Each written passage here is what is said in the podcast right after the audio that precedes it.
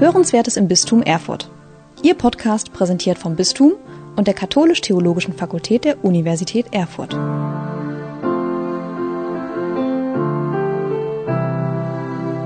Liebe Hörerinnen und Hörer, bei unserem Podcast Hörenswertes im Bistum Erfurt. Hier ist Matthias Höfenhaus aus dem Podcast-Team und heute sitze ich hier in einer Videokonferenz mit Ulrike Kringmuth-Dalmer, die ihrerseits in Berlin sitzt. Und wir sind miteinander im Gespräch, um über das Ehrenamt uns auszutauschen. Seien Sie herzlich willkommen. Vielen Dank. ja, Frau Kringmuth-Dalmer, Sie waren da äh, bei uns hier in Erfurt am 18. Oktober bei der Konferenz der Pfarrer und Pfarrbeauftragten, um etwas über das Ehrenamt zu erzählen. Was befähigt Sie denn zu diesem Thema? Können Sie ein bisschen was zu sich sagen?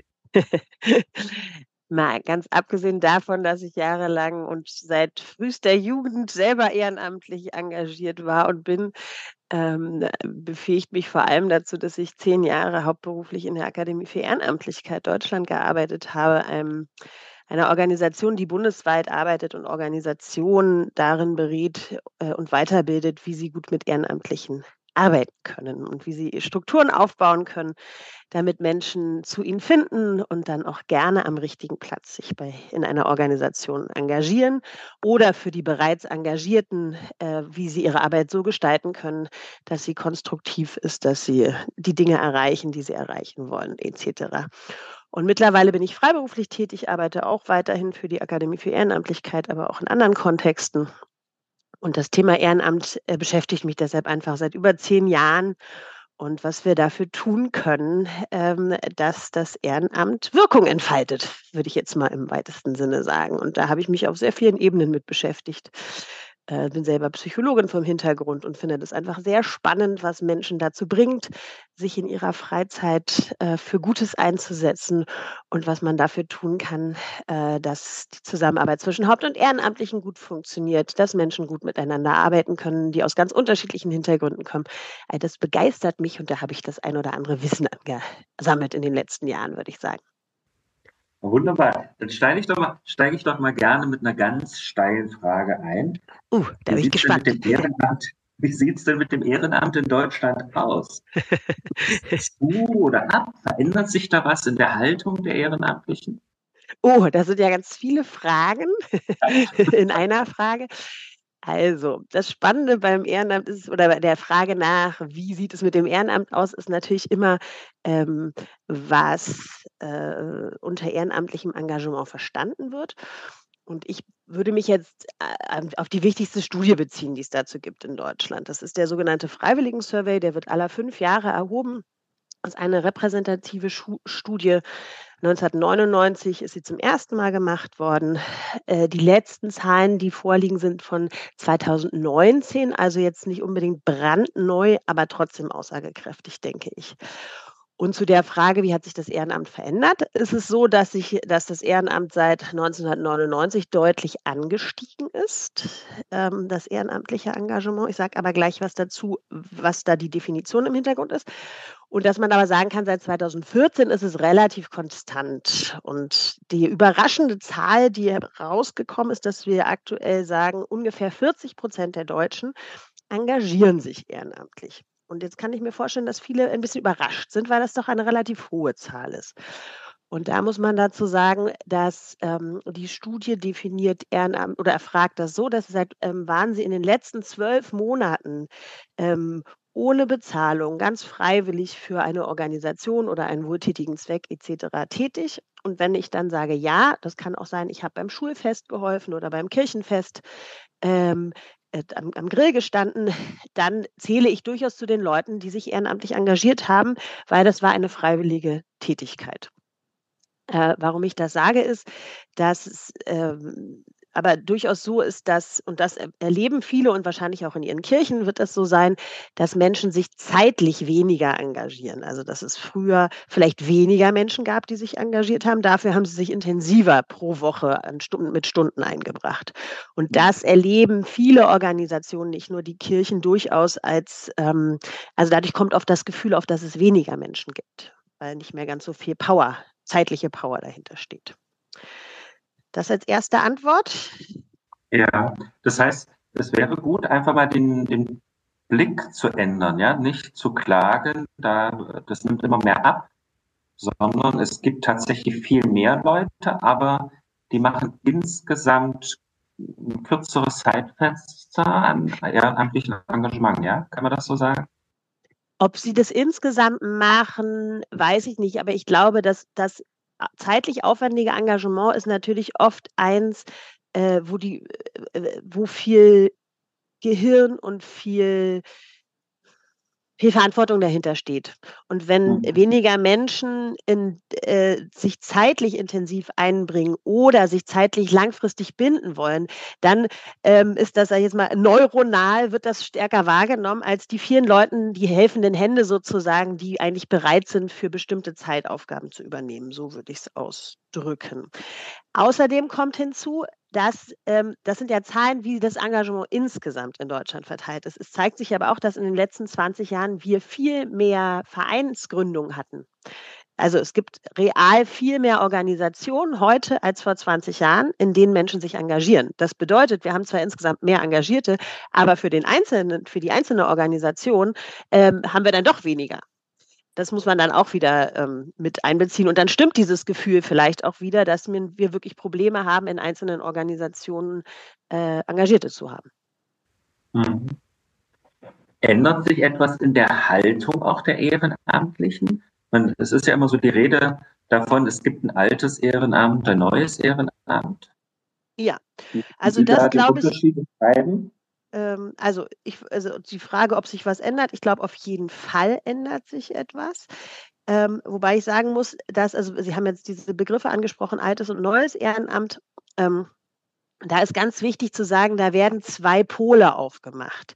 Und beide Pole existieren, beide Pole sind auch wertvoll, ähm, sind auch nicht nur an Alter gebunden, also an Lebensalter sozusagen, ähm, aber ich glaube, dadurch, dass es dieses neue Ehrenamt gibt, was es früher in dem Maße nicht gab, ich erkläre es auch gleich nochmal, ähm, äh, und es auch immer mehr Menschen gibt, die Phänomene aus dem neuen Ehrenamt benennen, äh, ändert sich da schon einiges, auch wenn es das andere immer noch gibt. Was ist jetzt der Unterschied?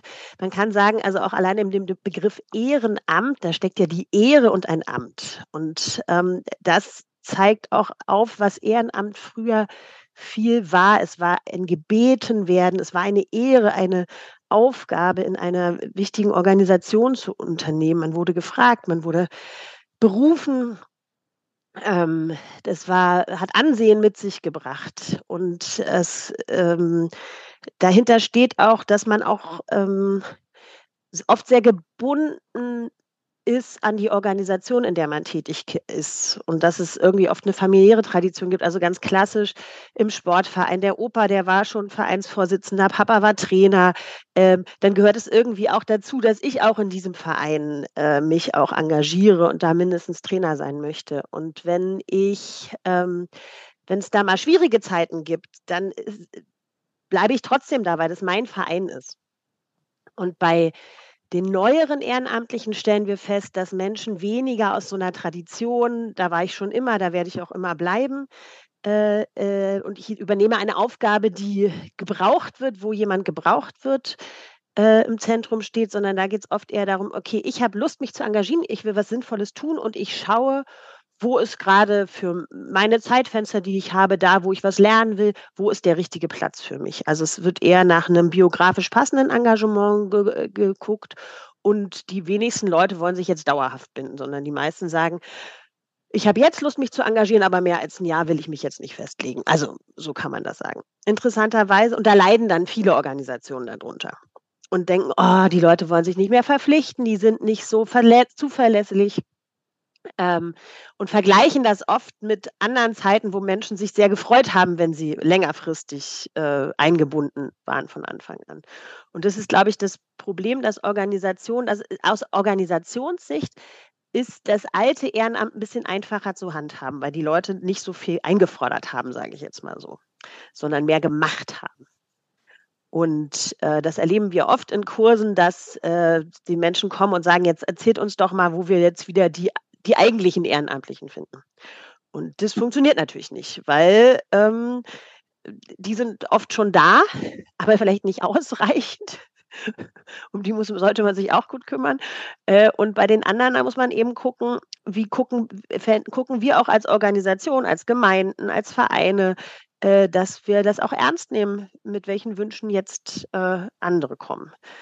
Die, die neuen Ehrenamtlichen sozusagen. Dazu gehört, dass ähm, viele aus dem sogenannten alten Ehrenamt kommen viel besser mit hierarchischen Strukturen klar als äh, viele neue Ehrenamtlichen, die sagen, ich will viel mehr mitgestalten, ich will vor allem auch Transparenz, ich will wissen, was hier läuft. Und wenn mir diese Form der Organisation nicht passt, selbst wenn die Aufgabe mir passt, kann es gut sein, dass ich gehe, weil ich mich nicht gut genug damit identifizieren kann, wie hier gearbeitet wird, zum Beispiel. Das waren jetzt verschiedene Aspekte. Sie dürfen gerne nochmal nachfragen. Ja, für mich läuft schon im Hinterkopf die ganze Zeit mit, was bedeutet das denn jetzt für uns auch als Kirche? Äh, ich vermute mal, dass was Sie beschrieben haben, ähm, kann man genau auch auf die Kirche übertragen. Wie sind denn da die Zahlen bei der Kirche, was das Ehrenamt betrifft? Wo rangieren wir als Kirche bei ehrenamtlichen Engagement? Also laut dem Freiwilligen Survey ähm, ist es so, dass die, äh, das Engagement im religiösen und kirchlichen Bereich steht an Platz 5 das ist, also dass, dass äh, äh da 20 Engagementbereiche abgefragt werden, ist das schon mal gar nicht schlecht, sage ich jetzt mal so. Mhm. Ähm, es ist auch so, dass wieder im Zeitvergleich gesehen von 1999, wo der erste Freiwilligensurvey gemacht wurde, bis zum letzten, es durchaus signifikant einen Anstieg gibt im kirchlichen Bereich. Ähm, man hat auch festgestellt, dass Menschen, die gläubig sind, insgesamt sich mehr engagieren als Menschen, die nicht gläubig sind. Das verwundert uns, glaube ich, jetzt gar nicht so sehr, weil, ähm, ja, ich finde, Engagement und Glaube hat auch viel miteinander zu tun. Und die Verantwortung, äh, Nächstenliebe, welche äh, Themen man da auch immer im Kopf hat. Äh, genau. Aber ich glaube, dass es dennoch das Phänomen, was ich gesa gesagt habe, da habe ich jetzt keine Zahlen vorliegen, äh, aber dieses nicht mehr alles mitmachen, nicht mehr dauerhaft mich ewig binden, dass das trotzdem ein Phänomen ist, was Kirchen genauso erleben. Auch wenn die Zahlen sozusagen nicht rückläufig sind. Ähm, das ist, glaube ich, trotzdem ein Phänomen, was in Kirchen genauso vorhanden ist. Was noch interessant ist im Kirchenbereich, ist, dass während in anderen Engagementbereichen es große Unterschiede gibt zwischen den Altersgruppen. Also das, ne, es gibt Vereine, da sind, gibt es ganz viele junge Menschen, die sich engagieren, dann gibt es Organisationen, wo es eher ältere sind. Stellt man im kirchlichen Engagementkontext statistisch äh, keine großen Unterschiede zwischen den Altersgruppen fest, was ich ganz spannend finde, was aber auch ja zeigt, ne, dass Jugendarbeit oft äh, gut funktioniert und Jugendliche mit in die Arbeit mit den Kindern und Jugendlichen auch äh, eingebunden werden. Äh, und dass es da eine hohe, ähm, ja, dass Kirche eigentlich für jeden was bietet und das in vielen Teilen offensichtlich auch schafft. Genau. Mhm. Das sind so die Zahlen zum Thema Kirche. Wenn ich jetzt diese ganzen Informationen zusammenbinde, müsste das ja für uns als Kirche, auch für die einzelnen Vereine heißen, es lohnt sich nochmal darauf zu schauen, wie bekommen wir eine engagementfreundliche Einrichtung hin? Ja, also wie könnte es denn, wir müssten eigentlich ganz gezielt etwas tun, gerade für die, äh, für die jüngeren Leute oder für die, die so diesen neuen Typ, Engagementtypus angehören, dass die sagen, ja, ich lasse mich hier auf ein Engagement ein, weil ich spüre, hier sind die Rahmenbedingungen so für mich, dass das passt. Was, was wäre das da? Also wie, wie, wie müsste so eine, so eine Begleitung oder so ein, so ein Rahmen dafür aussehen?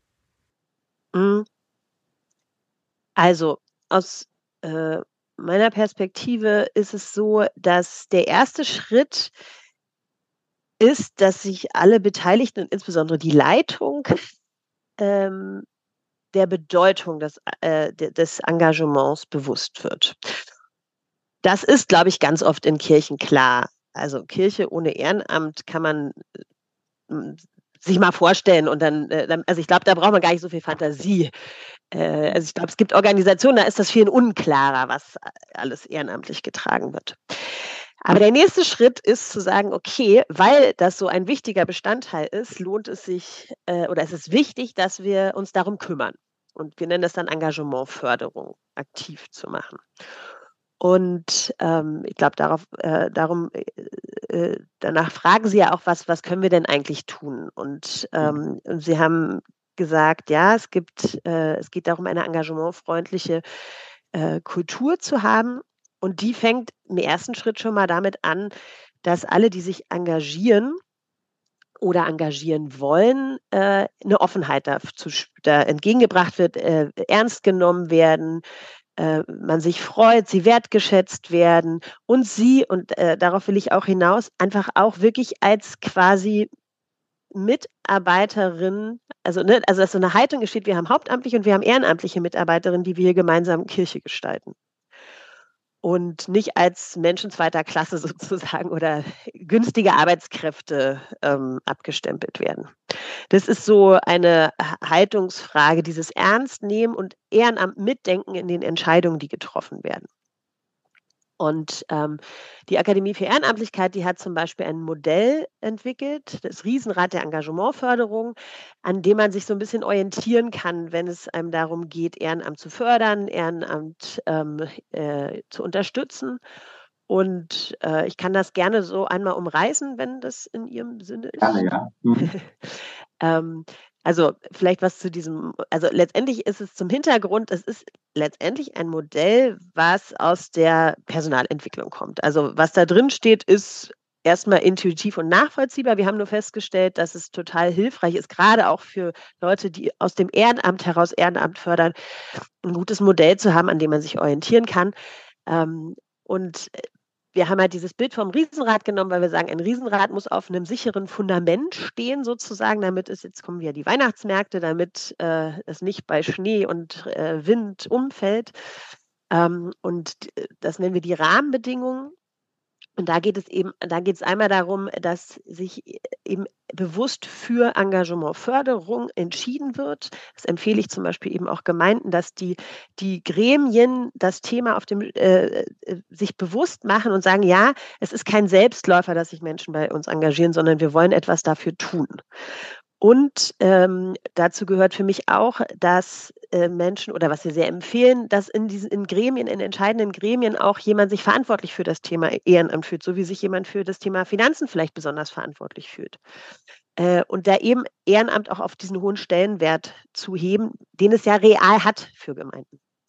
Dann geht es eben um eine positive Grundhaltung gegenüber Ehrenamt, zu schauen, wie reden wir über Ehrenamtliche, sagen wir, sind wir, also gibt es eine genervte Haltung, wie, äh, ne, wenn jetzt eine Ehrenamtliche sich meldet, ähm, die Probleme hat, äh, habe ich ein offenes Ohr, kümmere ich mich darum oder sage ich, sie soll sich mal selber kümmern. Also wir nennen das eine Atmosphäre des Willkommenssein und sagen, es muss ein wertschätzender Umgang und ein respektvoller Umgang mit allen sein. Sollte sowieso in jeder Organisation mit jedem, der da ist, vorhanden sein, aber da auch besonders beim Ehrenamt darauf zu achten. Und wir sagen, es braucht bestimmte äh, Gelingensbedingungen, die helfen, dass Ehrenamt äh, gut gedeihen kann. Dazu gehört Versicherungsschutz, dass jemand, der sich freiwillig engagiert, nicht dann auch noch äh, Haftpflicht und Unfall äh, also im Falle von einer, von einer versicherungsrelevanten Geschichte, dass da auch die Kirche hinter ihm steht oder die Organisation. Es braucht aber auch ein bestimmtes Budget, dass Leute dann irgendwie, wenn sie mit Kindern arbeiten, dass sie irgendwie es nicht aus eigener Tasche bezahlen müssen, wenn sie mit denen basteln. Ähm, dass eben jemand auf Anerkennungskultur achtet, aber eben auch, dass man darauf achtet, dass Menschen äh, Mitgestaltungsräume haben, die sich einbringen. Ähm, und dass sie äh, eben ernst genommen werden und für uns und da sind wir, kommen wir zum nächsten Schritt in dem Riesenrad, zurück zum Riesenrad, dass es feste Ansprechpersonen gibt, dass klar ist, wo ich mich als Ehrenamtliche, an wen ich mich wende, wenn ich Fragen habe. Und dass das nicht so ein, ich schreibe in ein Gremium hinein und keiner antwortet mir, weil keiner sich dafür zuständig fühlt. Sowas äh, ist, bringt dann Frust hervor. Ne? Also ich habe ein bestimmtes Zeitfenster, was ich einbringen möchte ehrenamtlich und ich komme nicht weiter mit meinen Aktivitäten, weil ich keine Antworten kriege. Das ist was Frustrierendes und das ist was einfach Vermeidbares, wenn es klare Zuständigkeiten gibt. Und deshalb haben wir in diesem Riesenradmodell in der Mitte als Dreh- und Angelpunkt äh, feste Ansprechpersonen, Schrägstrich feste Ansprechpersonen, die sich um Ehrenamtliche und das Thema Ehrenamt kümmern. Und dann gibt es in diesem Riesenrad verschiedene Gondeln und man kann ähm, das chronologisch betrachten, wenn man ganz, ganz systematisch quasi Ehrenamt aufbauen möchte und fördern möchte.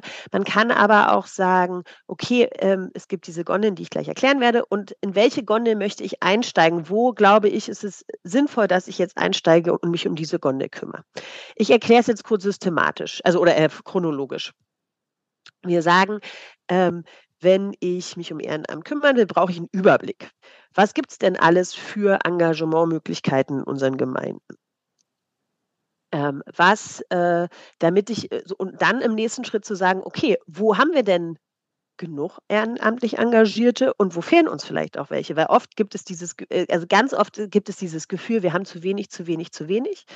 Aber es wird selten genau hingeguckt, weil oft ist es dann ein, zwei schmerzhafte Bereiche, in denen Menschen fehlen und in anderen läuft es aber total gut. Und es verändert eine Haltung, wenn mir klar ist, wow, da läuft eigentlich ganz schön viel gut. Und wir müssen mal sehr gezielt gucken für diese drei Felder, wo uns Menschen fehlen. Dann kann man viel gezielter daran arbeiten, als ähm, überall rum, ich überspitze jetzt mal rumzunörgeln, dass wir zu wenig Menschen haben. Dann kommt nämlich auch ganz schnell eher so ein Gefühl, oh Gott, Ehrenamt scheint was ganz Schwieriges zu sein, weil ich höre immer so nörgelnde Stimmen darüber.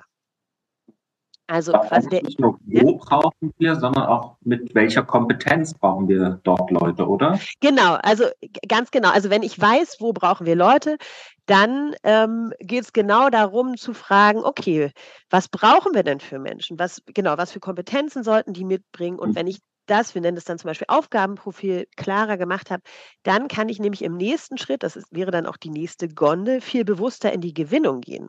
Also ich sage jetzt mal, wenn ich in unseren Kitas ähm, äh, Lesepaten, Patinnen brauche, dann äh, ist es, ist jetzt ein plumpes Beispiel, dann sind es vielleicht nicht die vollberufstätigen Eltern, ähm, die wirklich äh, am wahrscheinlichsten sind, dass sie mich unterstützen werden, weil die bringen ja ihre Kinder gerade in die Kita, um in der Zeit dann arbeiten zu gehen, sondern vielleicht ist es dann sinnvoller, bei Senioren, Seniorinnen zu gucken oder bei äh, Studierenden, die relativ flexible Zeiteinteilung haben. Also bei Menschen, die zu Kita-Öffnungszeiten Zeit haben, Lesepatenschaften zu machen. Als mhm. Beispiel. Mhm. Ähm, aber oft passiert es so, ja, alle, alle, alle dürfen kommen. Ja, natürlich dürfen alle kommen, aber ich muss ja gucken, wo setze ich meine Ressourcen hin, wo berichte ich besonders darüber, dass wir Menschen brauchen mit bestimmten Kompetenzen. Und, ähm, äh, und das hilft eben, also wie gesagt, das nennen wir Aufgabenprofile, da einmal genauer hinzugucken und dann zu schauen, wo finde ich diese Menschen. Und ähm, und eben dann die nächste Gondel ist dann eben diese Gewinnungsgondel. Das also natürlich ist es total gut, jeden Sonntag in der Kirche mitzuteilen, dass wir Ehrenamtliche suchen, aber es ist auch gut, eben spezifisch zu sagen, äh, wofür wir Leute brauchen. Das erlebe ich aber auch oft, dass Gemeinden das ganz gut hinkriegen. Aber es ist auch gut zu gucken, wo, ähm, also, oder da ist eine Erfahrung auch, Menschen direkt ansprechen ist sehr hilfreich, Leute ermutigen, also auch gerade wenn es um Gremienarbeit geht. Viele Menschen hätten vielleicht Interesse, denken aber nicht, dass, äh, trauen sich das nicht zu oder denken, sie werden komisch angeguckt, wenn sie sich jetzt für ein bestimmtes Gremium aufstellen. Und da ist es sehr hilfreich, wenn jemand kommt aus der Gemeinde, der da schon bestimmten Status hat oder also Status ist jetzt ein blöder Ausdruck. Also natürlich, wenn der Pfarrer kommt, ist es besonders toll und sagt, Frau Schulze, wie wäre es denn? In äh, drei Monaten ist die Wahl ich warte immer darauf, dass sie sich äh, aufstellen. Ich könnte mir das total gut vorstellen. So wie sie hier in der Gemeinde sich einbringen, so wie ich sie erlebe mit dem, was sie mitbringen, fände ich das ganz toll, wenn sie sich aufstellen. Und Frau Schulze, die hat vielleicht noch nie daran gewagt zu glauben, dass sie vielleicht was für das bestimmte Gremium sein könnte. Ähm, genau, also sich zu überlegen, wie kann ich wirklich Menschen gezielt ansprechen und an den richtigen Orten für etwas werben. Also kurz dieses Beispiel wieder mit der Kita. Vielleicht gibt es ja einen Seniorenkreis mit sehr rüstigen SeniorInnen. Und äh, dahin zu gehen und zu sagen, übrigens, in unserer Gemeindekita würden wir total gerne ähm, einen Vormittag in der Woche, dass jemand vorliest. Äh, ist vielleicht, also das kann gut sein, dass dann da zwei sitzen und sagen, ja, total gerne, ich würde total gerne äh, mit Kindern was machen. Da wäre ich noch nicht auf die Idee gekommen, dass ich noch gebraucht werde. Es ist jetzt auch wieder etwas pauschal, also überspitzt erzählt. Genau, also ähm, und ich gehe mal kurz in dieser Gondel weiter, Sie können ja dann nochmal nachhaken äh, in dem Riesenrad weiter. Also äh, ich weiß, wo ich Menschen suche, ich suche sie gezielt, ich spreche sie gezielt an. Ähm, und dann sagen wir, wenn jetzt jemand sich meldet auf einen Aufruf, äh, dann sollte ich nicht äh, sofort nur glücklich sein, dass sich jemand gemeldet hat, sondern ich sollte mir Zeit nehmen, äh, mich mit der Person auch nochmal auszutauschen, Vereinbarungen zu treffen. Wir empfehlen Erstgespräche bei Engagements, die beziehungsintensiver oder längerfristiger geplant sind, also wenn jemand eine Jugendgruppe übernimmt oder sowas, dass man sich wirklich mal hinsetzt, was heißt es, was stehen da für Aufgaben dahinter, ähm, äh, was hast du für Fragen, was für Unterstützung brauchst du ähm, und nicht einfach nur glücklich sein, dass jemand ruft und ich will mitmachen. Mhm. Ähm, und manche Dinge vielleicht auch festhalten, die man vereinbart hat. Und in diesem Gespräch vielleicht auch, also auch nochmal fragen, ist das wirklich das richtige Engagement? Weil die Wahrscheinlichkeit, dass Menschen in einem Engagement bleiben, ist höher, wenn es das wirklich zu ihnen passende ist und wenn die Erwartungen äh, ähnlich sind, sage ich jetzt mal, was, was sich die Organisation erwartet und was die Menschen sich erwarten. Das gilt übrigens auch. Sagen, das ist ja in, in beiderlei Richtung. Ne? Genau. Es kann auch sein, dass jemand sagt, äh, ich würde das sehr gerne machen, aber ich als Mitglied in der Pfarrei, als Hauptamtlicher sagt vielleicht, hm, aber das kann ich mir schwer vorstellen, ja, dass diese Person genau. das, das gut hinbekommt. Also. Hm. Genau, und da würde ich sagen, und dazu brauchst dann aber eben jemand, und da sind wir wieder bei dieser Ansprechperson, äh, der, sag mal, auch das Mandat hat zu sagen, hm, lass mal nochmal gucken, was vielleicht besser passt. Und mhm. ich glaube, also es ist toll, wenn sich äh, Pfarrer, Pfarrbeauftragte ähm, damit verantwortlich fühlen, aber ich glaube, die Kirchen der Zukunft, wo es ja quasi weniger, also eine Pfarrbeauftragte Person, ein Pfarrer für einen ganz großen Menschenkreis äh, zuständig ist, muss das auch auf verschiedenen Köpfen verteilt sein, sage ich jetzt mal. Und da ist es dann auch gut zu gucken, wer in unseren Gemeinden kann dann auch so eine Gespräche führen. Ähm, und ich, ich würde auf jeden, also was aber in Kirche, glaube ich, sehr wichtig ist, ist diese Haltung, ähm, jeder ist wertvoll und jemand, der sich einbringen will, für den sollten wir auch das richtige Engagement finden und nicht jemanden wegschicken, nur weil er zu einem bestimmten Engagement gerade nicht passt. Also das, ähm, diese charismenorientierte Haltung, ähm, mhm. die äh, genau, die empfehle ich schon sehr. Die, das ist in bei vielen auf dem Schirm, aber ich glaube, in der Realität sind wir oft so verzweifelt, wenn, und, also das, wenn wir Menschen brauchen, dass dann oft doch wieder auf so einer aufgabenorientierten Haltung gesucht wird. Ähm, genau, also das war das Thema Vereinbarung treffen. Was ich noch sagen wollte, ich erzähle das jetzt gerade oft so, die Organisation sucht Menschen äh, und schaut, äh, wie finden wir die für eine bestimmte Aufgabe. Das Schöne ist ja, in der Realität gibt es ja auch oft, dass Menschen kommen und sagen, ich habe Lust, äh, ne, wir hatten ganz lange keinen Bibelkreis mehr bei uns. Ähm, ich würde gerne dafür sorgen, dass wir einen Bibelkreis machen. Äh, zum Beispiel. Oder ich finde, es könnte irgendwie mal wieder was für Kinder gemacht werden. Und ähm, auch da äh, ist es wichtig, dass Vereinbarungen getroffen werden. Also und dass das Gespräch also dass ein Gespräch geführt wird, okay, was brauchst du für Räumlichkeiten oder was brauchen Sie für Räumlichkeiten? Ähm, äh, was ist ein passender Abend, der sich nicht beißt mit anderen Veranstaltungen in der Kirche und dann ist die Person gefrustet, dass niemand zum Bibelkreis kommt. Das ist aber dummerweise parallel ist immer der Chor, in dem schon ganz viele Leute gebunden sind, die sich eigentlich vielleicht auch für Bibelkreis interessieren würden. Also auch da ins Gespräch zu gehen und die Person nicht alleine im Regen stehen zu lassen. Ähm, äh, also auch da gilt dieses Vereinbarung treffen. Und dann ist der das nächste.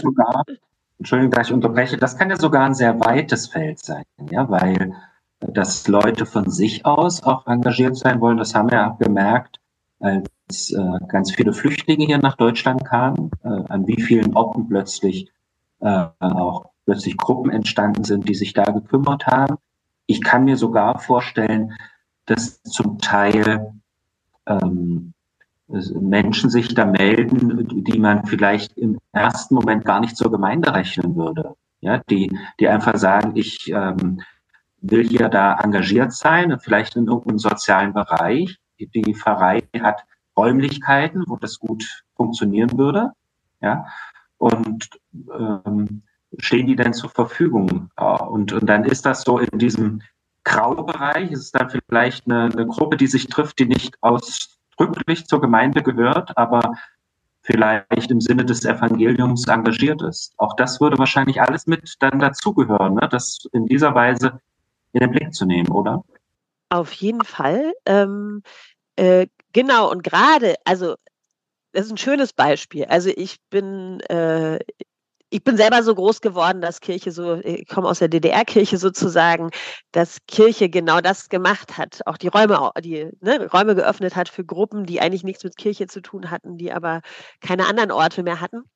Ähm, äh, und ich glaube, dass auch das Beispiel oder äh, dass Kirche ganz oft äh, wenn es ihm gelingt, sozusagen Sozialraum offen zu agieren, äh, auch viel für das eigene, äh, das klingt jetzt doof, aber ähm, wo gut daran tut, äh, die Räume auch zu öffnen, sozusagen. Mhm. Und dann ist es auch total wichtig, dass da auch wieder gut im Gespräch man ist, weil wenn, sage ich jetzt mal, Außenstehende kommen, kann es natürlich schnell zu Frust führen, dass der Raum sieht danach nicht so aus wie vorher. Es hat aber auch vorher keiner gesagt, wie man den Raum zu hinterlassen hat. Äh, äh, und wo der Schlüssel abgeholt wird und wo er hingebracht wird. Und ähm, also es gibt oft so ganz viele Kleinigkeiten. Wenn es gut läuft, kann total viel Synergie entstehen. Und beim nächsten Gemeindefest ist auf einmal diese Gruppe, die eigentlich nur, bisher nur die Räumlichkeiten genutzt hat, bringt sich aktiv ein. Und ähm, es gibt auf einmal wird die Gemeinde lebendiger und die Leute, die vorher nichts mit Kirche zu tun haben, sagen, wow, also hier die katholische Kirche bei uns im Ort, das ist einfach ein toller Ort. Und da sind so, also, ne, also hier fühlen wir uns wohl und hier fühlen wir uns aufgenommen und hier kann man ganz spannende Gespräche führen. Ähm, aber wenn ganz viel Frust vorher passiert, weil man eben sich wegen bestimmten Dingen einfach keine Absprachen getroffen hat, weil keiner sich dafür zuständig gefühlt hat, dann kann es auch genau ins Gegenteil rutschen. Und das Engagement, die, die Bereitschaft von Menschen, sich einzubringen, die einfach bisher nur einen Raum brauchten, äh, verpufft, weil sie keinen Raum haben. Und dann ist auch noch das Image und die Zusammenarbeit zwischen Kirche und diesen Menschen für die nächsten Jahre erstmal wieder dahin. Mhm. Ähm, genau, und deshalb ja, auch da Vereinbarungen treffen und genau gucken, ähm,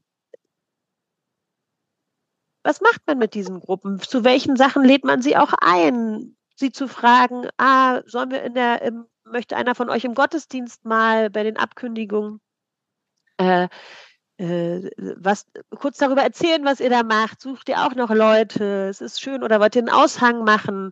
Also da einfach im Gespräch zu sein, genau. Das ist, da ist, glaube ich, eine große Chance auch für Kirchen, da sich auch zu öffnen und damit auch äh, zu zeigen, dass Kirche offen, auch ein offener Ort ist, der offen ist für Menschen, die sich ja für diese Welt einsetzen wollen. Hm. Okay, schauen wir mal weiter. Also, ja. dann sind die Herren euch gestartet. Entschuldigung. Äh, sind jetzt in Ihrem Ehrenamt äh, engagiert. Genau, beziehungsweise, also in unserer Logik ist es so, jetzt müssen wir wieder einen Schritt zurückgehen. Ich hoffe, ja. die Zuschauer können uns folgen. In unserer Logik ist es so, also äh, jetzt ist jemand, ähm, wir sind jetzt wieder weg von den freien Gruppen, sondern es ist, jemand hat gesagt, er will sich jetzt im, äh, äh, in der, ach, jetzt bin ich, habe ich kein gutes Beispiel, also irgendwo mit einbringen, wo jemand auch gesucht wurde. Mhm. Äh, und dann empfehlen wir sehr der, als nächsten Schritt im Riesenrad, die nächste Gondel ankommen im Engagement, äh, sich bewusst zu machen, dass wenn jemand ein neues Engagement anfängt, ist es wie wenn jemand eine neue Arbeit anfängt. Man braucht eine Einarbeitungszeit äh, und eine Ankommenszeit. Und dass man die Person, die anfängt, sowohl ihr ausreichend Informationen über die Tätigkeit gibt, wenn es denn eine Tätigkeit gibt, äh, wo es ähm, bestimmte Abläufe gibt, die zu beachten sind oder Tipps und so weiter. Ähm, und dann auch auf dem Schirm zu haben, okay, oft haben ja Ehrenamtliche mit anderen Ehrenamtlichen zu tun. Was können wir dazu beitragen, dass die Person auch gut in diese Gruppe kommt? Ein Phänomen, was es relativ oft gibt, eine Gruppe jammert rum, ich überspitze wieder ein bisschen, äh, dass keine neuen Ehrenamtlichen dazukommen. Faktisch ist es aber so, es gibt immer mal wieder Leute, die Interesse haben, in dem äh, Seniorenkreis sich einzubringen, was auch immer, und ähm, kommen dann dahin und werden aber eigentlich nicht offen äh, willkommen geheißen und es erzählt ihnen auch keiner, äh, wie es eigentlich abläuft und was man vielleicht doch beachten sollte. und die Person ist ganz schnell wieder weg. Äh, es fragt sie auch keiner, was, äh, vielleicht hat die Person auch Ideen, aber alle sagen, nee, nee, nee, nichts hier mit Ideen. Also wir wissen, wie es läuft, so ungefähr. Und dann wundert sich die Gruppe, warum diese Menschen wieder weg sind. Deshalb die Gondel ankommen im Engagement zu schauen, was können wir tun, damit jemand sowohl bei den Aufgaben als auch mit den Menschen ankommt. Und wenn das hoffentlich dann gut gelaufen ist und das ist ganz wichtig, das ist eine Phase. Das ist eben nicht nur, ich komme zu einem Termin und mir werden alle Leute vorgestellt und einmal kurz gesagt, wo der Schlüssel ist und die Materialien, sage ich jetzt mal, sondern ähm, äh, das dauert halt eine Weile, bis ich angekommen bin. Genau, aber wenn es mir dann gelungen ist, anzukommen, weil mir Menschen da auch äh, geholfen haben dabei, äh, dann kommen wir zur vorletzten Gondel, das ist die der Begleitung und Anerkennung. Und da geht es uns darum, einfach äh, sich bewusst zu machen, dass Menschen, äh, die sich engagieren, dass ich auch als Organisation was dafür tun kann, dass sie auch motiviert bleiben oder dass ich vor allem was dafür tun kann, dass sie frustriert werden, wenn äh, ihnen keine Anerkennung für ihre äh, Arbeit entgegengebracht wird. Und dass Menschen oft dann bleiben, wenn sie sich menschlich wohlfühlen und wenn sie sich auch unterstützt fühlen, wenn es Schwierigkeiten gibt. Und ähm, deshalb ist das so eine Gondel, also dieses, wie begleite ich Ehrenamtliche, wie, was biete ich für, für Unterstützung und für auch Dankesformate an, äh, dass das wichtig ist. Dass, und dass es oft mehr ist, als einmal im Jahr ein Dankesfest für Ehrenamtliche zu machen, sondern das sind die Kleinigkeiten, wirklich auch Danke zu sagen, wenn jemand beim Gottesdienst mitgeholfen hat. Das passiert ja ganz oft, aber sich das nochmal so bewusst zu machen. Mhm. Ähm, und äh, jemanden auch nach seiner Meinung zu fragen. Ähm, hast du Ideen, wie wir es anders machen können? Oder möchtest du dich da unter einbringen ähm, mit deinen Ideen? Ähm, äh, kann ich dich unterstützen? Brauchst du Schwierigkeiten? Oder wenn ich mitbekomme, dass es in einer Gruppe Konflikte gibt, äh, dann auch zu fragen, kann ich euch irgendwie unterstützen, dass ihr da irgendwie durch diesen Konflikt gut durchkommt? Äh, braucht ihr da Begleitung?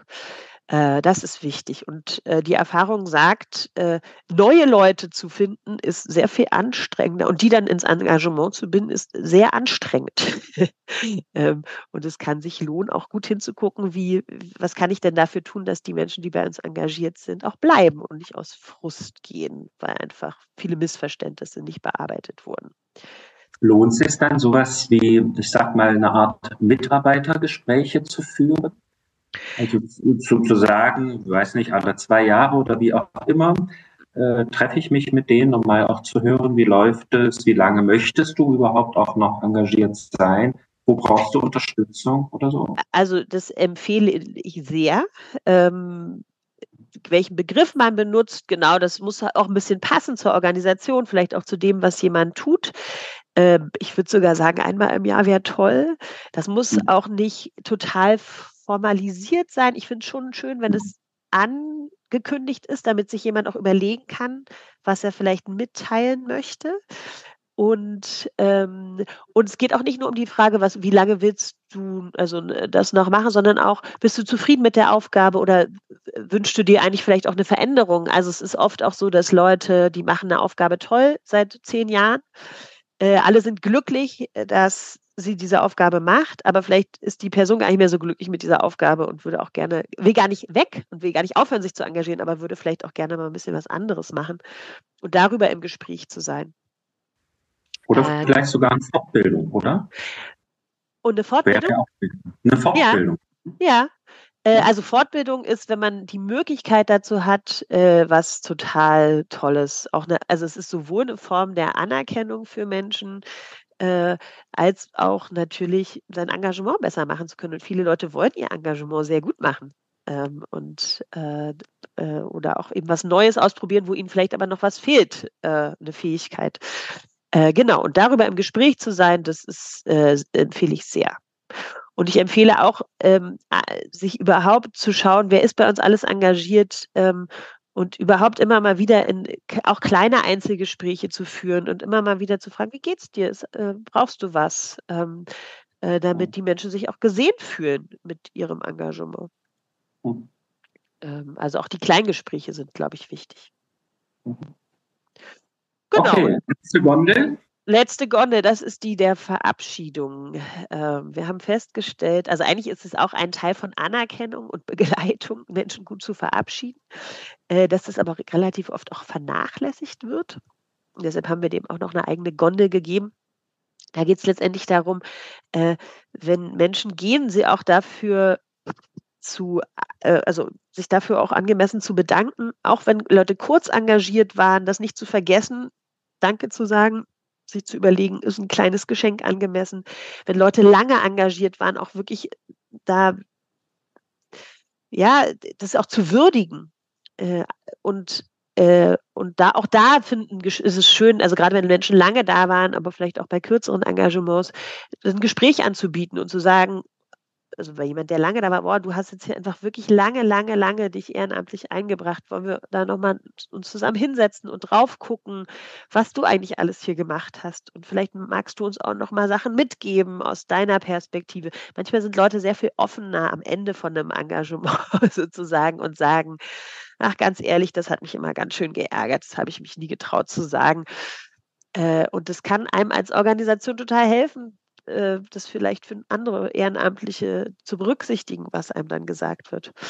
Und, äh, und was auch schön ist, den, mit den Menschen äh, zu schauen, wie wollen wir in Kontakt bleiben. Also in Gemeinde ist es ja oft ne, sehr miteinander verwoben, das Gemeindeleben, das Teilnehmen an Veranstaltungen und selber aktiv sein. Äh, aber auch da zu sagen, sollen wir dich weiter zu bestimmten Sachen einladen oder willst du da jetzt erstmal aus dem Verteiler raus? Wie verbleiben wir da? Das ist auch eine sehr, hat auch sehr viel mit Achtung und Beachtung dessen, was jemand gemacht hat, zu tun. Ja, vielen Dank. Das ja, das Ehrenamt, äh, Sie haben es ja gesagt, es ist ein Thema, was für die Kirche hochrelevant ist. Ohne diese vielen Engagierten in der Kirche würde Kirche nicht leben. Sie lebt davon, dass Leute sich einbringen. Äh, und, aber ich finde auch im politischen Bereich ist das Ehrenamt ja ein Thema, was im Blick ist. Am 5. Dezember gibt es den Tag des Ehrenamts. Das stimmt, ja, den internationalen Tag des Ehrenamts. Den internationalen Tag des Ehrenamts, der das, äh, die Bedeutung des Ehrenamts auch immer mal wieder in den Blick rücken will. Wir haben das heute mit unserer Podcast-Episode gemacht. Und ich sage vielen herzlichen Dank für die Einblicke und die Impulse. Sehr gerne. Ich Alles hoffe, Gute. Ich kann nur sagen, für alle, die selber ehrenamtlich engagiert sind, ähm, äh, bleiben Sie dran. Es, es, lohnt sich und ich hoffe, dass Sie aber auch äh, strahlende Gesichter äh, immer wieder erfahren und Menschen, die Ihnen dafür danken, dass Sie das tun. Und äh, allen Gemeinden das richtige Händchen. Ähm, ein guter Ort zu sein für Ehrenamt, damit Gemeinden blühen können, sage ich jetzt mal so. Dankeschön. Bitteschön. Sie hörten Hörenswertes im Bistum Erfurt. Ihr Podcast präsentiert vom Bistum und der Katholisch-Theologischen Fakultät der Universität Erfurt.